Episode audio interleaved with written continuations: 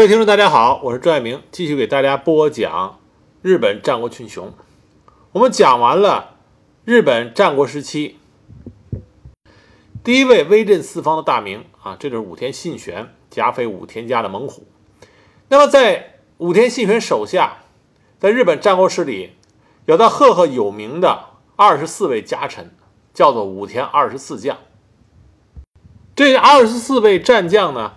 每一个人在日本战国时期都是声名赫赫。最关键的是，武田家的这二十四将最后投降敌人的是少数，大部分不是战死，就是被俘之后被斩杀，要不就是病死，绝少有投降到敌人敌人阵营的。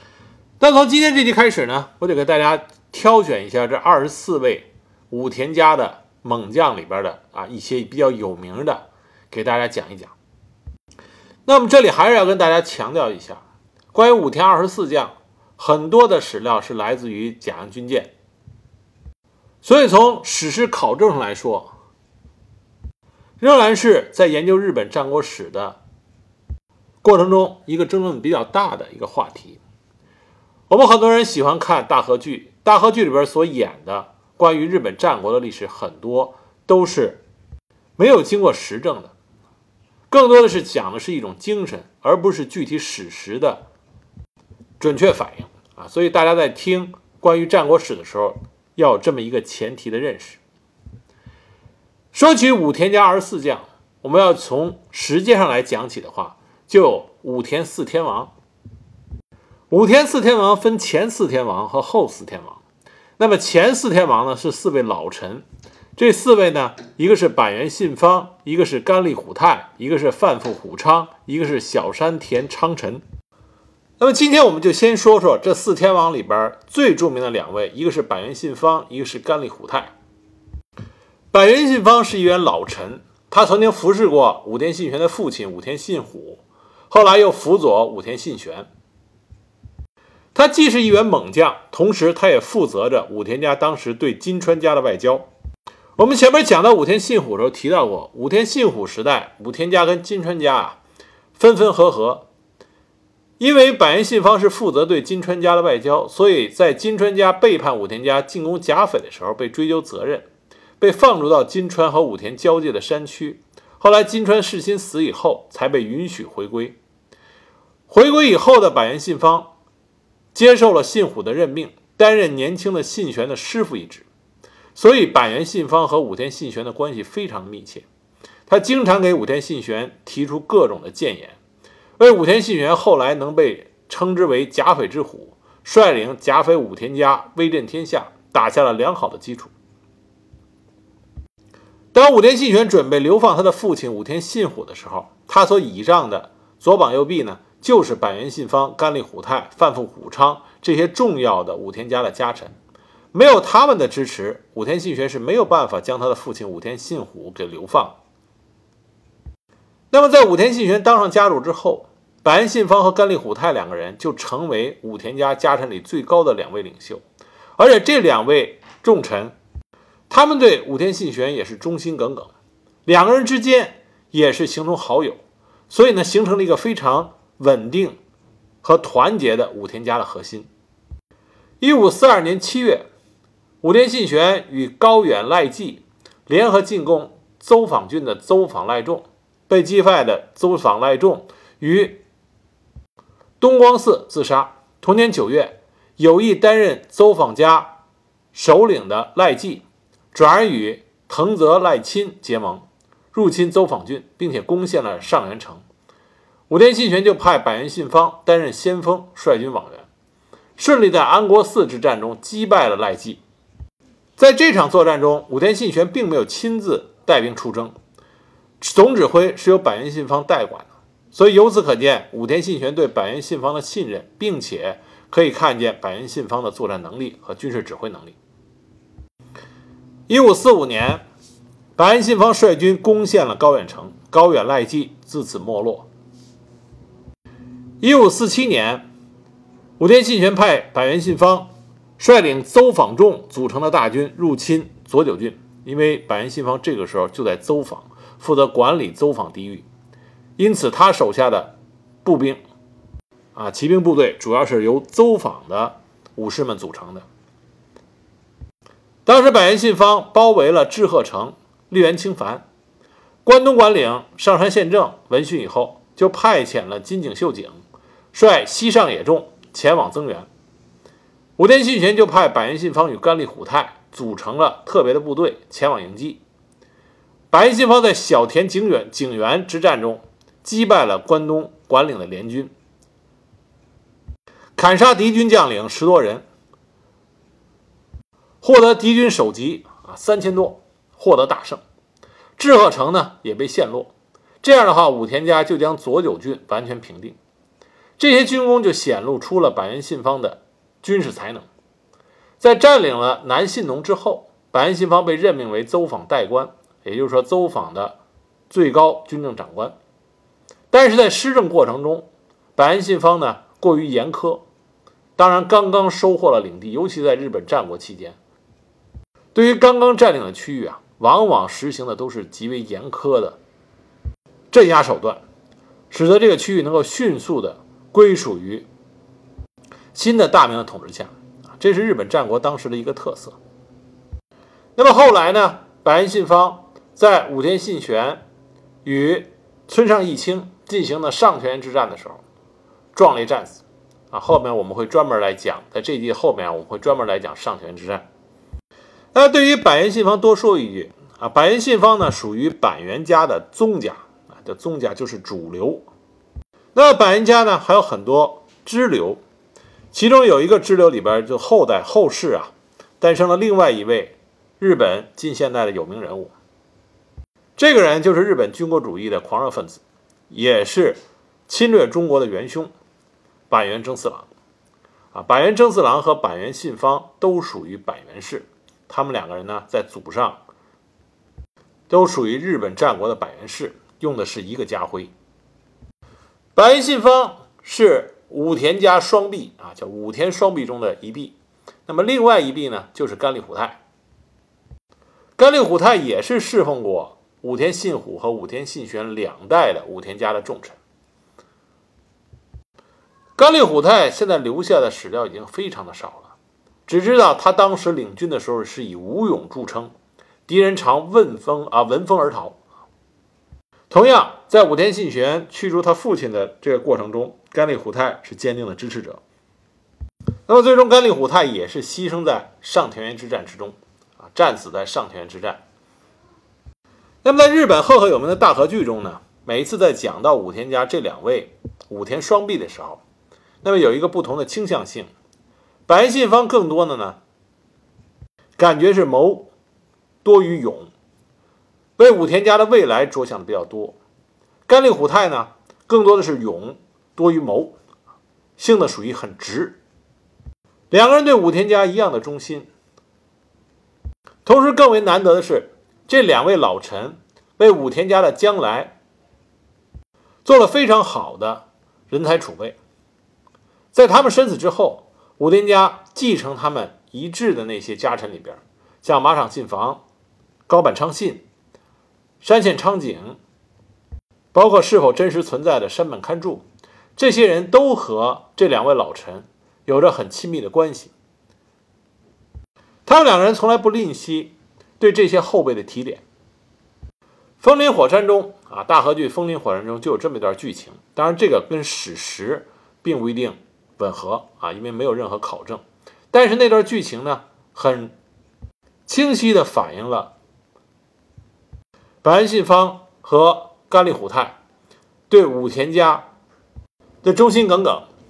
那么在这个剧情中呢，当时武田信玄不顾众家臣的反对，强行决定要对上呃村上义清进行战争，这也是小田园之战。家臣们力争无效，那么退下来之后。互相进行讨论，在这个剧里边呢，山本勘助是当时武田家的军师，也是刚刚来武田家的年轻人。那么山本勘助从一个军师的角度，他就说，与其让家主输一场也好，这场失败也会为将来奠定下胜利的基础。但当时甘利虎太就非常愤怒地对山本勘助说：“又是谋略吗？山本勘助，你记住，战争不是选择背叛谁不背叛谁的问题，而是你领下的领民、士兵和手足兄弟，谁将会死去的问题。这句话虽然没有历史考证，但这反映了甘利虎太，他把武田家当做自己的家，把武田家与与他一起走上战场的将士们当做自己的兄弟。他对着武田家有着极深厚的感情。百元信方呢，对山本勘助这种说法也不满意，但是他做的方法就比甘利虎太委婉的很多。他向山本勘助托付了后事，因为百元信方知道，如果自己身死以后，山本勘助将是可以代替自己辅佐武田信玄扩张领土、成就大业的最佳人选。因此，百元信方呢，对山本勘助。倾注了更多的期待。那么，下面我们就来说说上田园之战，也就是使得百元信方和甘利虎太这两员忠心耿耿的猛将和老臣战死的这场战役到底是怎么回事说到上田之战，就一定要谈一个人，就是村上义清。村上义清是信浓四大将之首，他也让武田信玄在他的军事生涯里首次。尝到了大败的滋味。村上义清两次击败了信玄，后来他被武田信玄击败之后，投奔了上杉谦信，引发了川中岛合战。这个村上义清啊，也是战国名将。从小他就喜欢习武，经常和家里边的武士练习武艺。在他成年的时候，成年礼的时候，他已经是。周边著名的武勇之士，而且是有勇有谋，所以在村上家三大家老的支持下，他当上了家主。本城呢在葛尾城。村上家当时领有北信州四郡、越后两郡，是信农第一豪族。战国时候的信农呢是有四大豪族，信农四大将就来自于这四大豪族对应。除了村上以外，尚有小笠原氏、木曾氏和邹访氏。那么，其中村上氏的势力是最大的。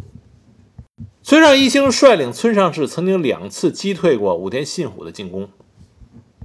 那么，村上一清在对信浓内部进行征伐的过程中，他曾经放逐了海野一族的真田栋纲以及他的孙子真田信隆。后来，真田信隆呢投靠了武田家，最终村上一清败就败在了真田信隆的手下。村上义清第一次击退武田信虎，那个时候村上义清只有十六岁啊，所以说也是少年成名。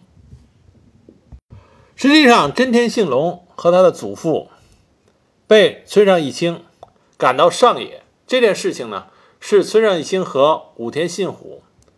结盟一起干的，两面夹击，这才使得真田家被迫逃亡。那么，随着武田信虎被武田信玄驱逐到了骏河，而真田信隆这个时候投靠了武田信玄，那么武田家和村上家的盟约就解除了。武田信玄就把他的目光投向了信浓。当邹访氏被武田信玄剿灭了以后，村上义清感到不妙。所以就联合了小笠原和信浓境内的其他豪族，准备对抗武田信信。一五四七年的时候，武田信玄包围了利源清繁的志贺城，同时呢，关东管领上杉宪政派出了援军来支援志贺城，结果被百元信方和甘利虎太率领的武田军击败。这是小田景元之战。那么在这场作战中啊，武田信玄在志贺城前摆放了。小田景元之战所杀的三千敌兵的首级来威吓守军，那么造成志贺城之士气低落，结果就被攻占了。攻占这座城池之后，武田信玄将男性的俘虏都当作奴隶，女人都被转卖为妓女，这是相当残酷的处置方法。这件事情呢，传到了村上家以及信浓其他反对武田家的势力中以后，就造成了在上田之战中村上家的军队。奋力抵抗武田军的一个原因，因为知道一旦失败的话，下场都会很悲惨，所以就会誓死抗敌。上田园啊，上田园合战发生在一五四八年。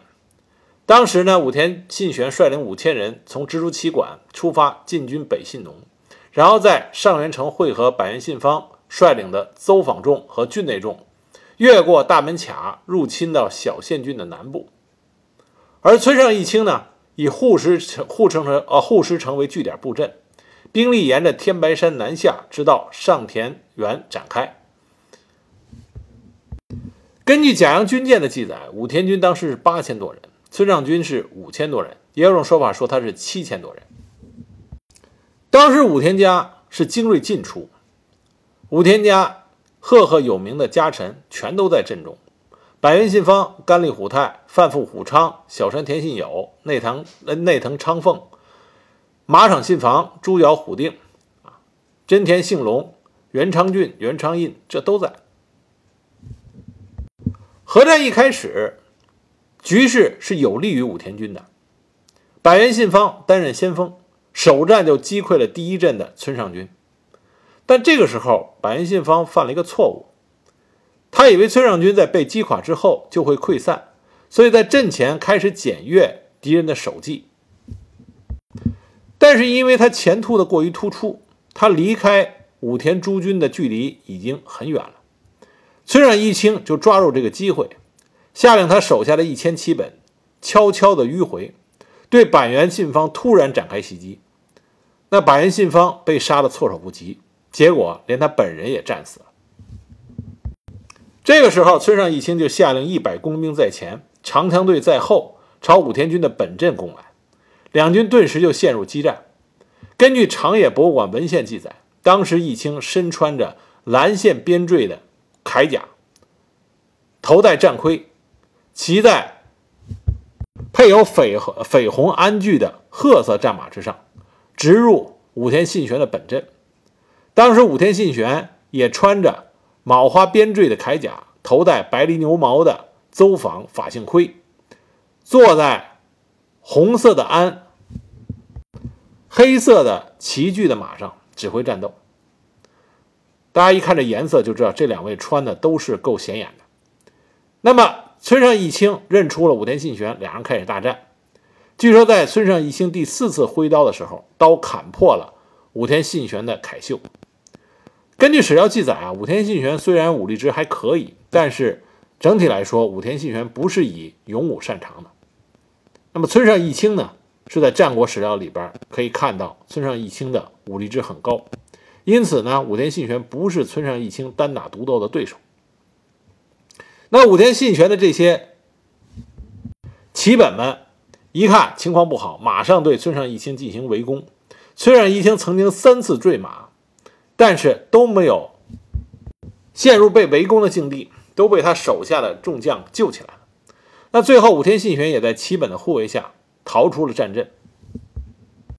那么甘利虎太呢？有两种说法，一种是他看形势不好，率领着为数不多的部下，与刚刚打败百元信方的士气高昂的村上军进行逆袭，展开白刃战，壮烈战死啊！这是一种说法。另外一种说法呢，是说当时甘利虎太一看形势不好，就想用诈降的方式突入到村上义清的呃村上义清的本本部，对村上义清进行刺杀。结果被村上义清识破，斩下了甘利虎太的头颅。但无论是哪种说法，甘利虎太当时希望能够为武田家扳回局面，但是失败了，壮烈的战死在沙场。上田园合战，武田信玄大败。他以为左膀右臂的板垣信方和甘利虎太战死沙场，信玄本人也被义清给砍伤了。这场大胜呢，大大加强了村上军啊士气。之前很多归顺了武田家的武将和豪族，也都回到了村上义清这边。小笠原长实率领着仁科、藤泽等豪族，也是侵入邹访，这就令武田经营邹访的成果有瓦解之势。但是武田信玄虽然遭到了大败，但是没有气馁，率军七千，迅速的击败了小笠原。小笠原长时只能去投奔了村上义清。两年之后，武田信玄为了雪耻，再次攻击信浓的护石城，结果又败在了村上义清的手里边。但这次战败呢，损失没有上田园之战那么惨重。那后来武田信玄就采取了真田幸隆的计谋，分化村上义清和豪族们的关系。真田幸隆，真田幸隆使计策攻克了护石城，村上义清的主城葛尾城就成为了一个孤立的城池，没有办法再去抗衡武田家的大军。在这种情况下，村上义清只能放弃了葛尾城，逃往越后国去投奔长尾景虎。在历经了几次川中岛合战之后，村上义清的长子村上义利在第四次川中岛合战中也阵亡了。那么，虽然已经知道不可能再收复他旧有的领地，于是正式成为了上杉家的家臣。一五七三年，他在越后病故，享年七十三岁。这位让武田信玄首次品尝失败的苦酒的信浓四豪族之首，最终是在他家乡之外退出了战国的历史舞台。